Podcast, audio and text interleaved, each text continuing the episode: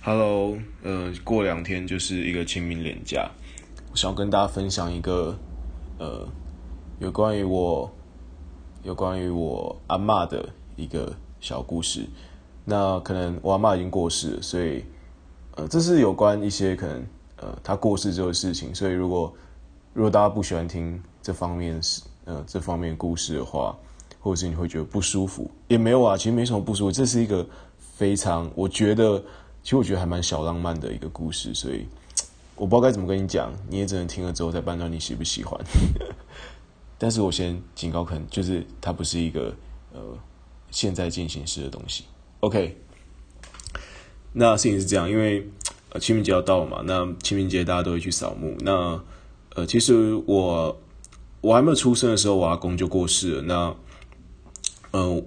呃，其实我从小是我阿妈带大，那我阿妈是在我差不多呃国三的时候，呃，机测前，呃，我阿妈过世。对，我记得我阿妈过世的那个呃，好像是呃一月，呃，我那时候记得是五月要考机测吧，那我记得是一月的时候我阿妈过世。那那段时间其实我都是在都是在医院呃陪陪伴我阿妈，然后呃还记得那些在医院呃。写写功课、准备段考的那些夜晚，还记得那一年《阿凡达》刚上映，我看到许多同学去看《阿凡达》，其实我有点小羡慕。毕竟，其实某种程度上来说，我觉得，我觉得我对于病痛来说，呃，我阿嬷是癌症过世，所以我觉得某种程度上来说，我我觉得我对于病痛无能为力，所以，嗯，我不觉得，依然到现在，我都不觉得，如果我阿妈生病了，我当下去看《阿凡达》是对她是一种不孝。我觉得，嗯。我觉得我对他最大的孝心是，就是我很爱他，然后，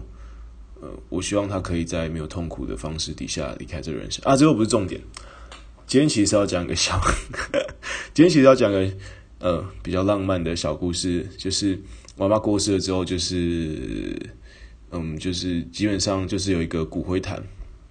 好，这都不恐怖，不恐怖。那我们就要在灵骨塔里面选一个位置，那以决定接下来呃他的。呃，过世后的这一段人生，呃，这也不算人生了。过世后的这段日子里面，他要在什么样的一个位置，看了什么样的风景，然后，那刚好那时候有呃灵骨塔有三个位置，所以就让就我们就不不会再问阿妈。那刚好有一个位置是我阿公，呃，他的这个塔位下方的一个位置，结果我就真的非常非常巧的，那那个位置我们连问阿妈三次都是圣杯，所以最后。呃，阿嬷就在阿公的下面一个位置，那我真的觉得，就我真的觉得还蛮，就是还蛮感动的，就是他们最后是会在一起到到永远的。对，所以每年清明节我都会去去扫墓的时候，我都会去，我都会去跟那个灵骨塔借梯子，然后我就拿一条，嗯、我们家就会自己准备一条毛巾，然后呃，我就会爬上到那个梯子，然后会站到最上，那梯子是。呃，那塔位非常高，所以我要站到那梯子已经很高，梯子比我还要高。然后，呃，我也不矮，然后我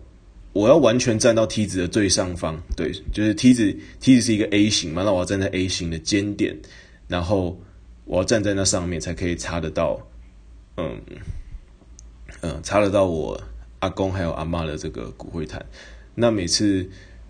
那每次我来查的时候，我想说，哎，真好，其实。他们最后还是呃永远的在一起了，对，那，诶，我觉得这个故事还蛮浪漫的，跟大家分享一下。因为接下来就是清明年假，那大家再跟一天，拜拜。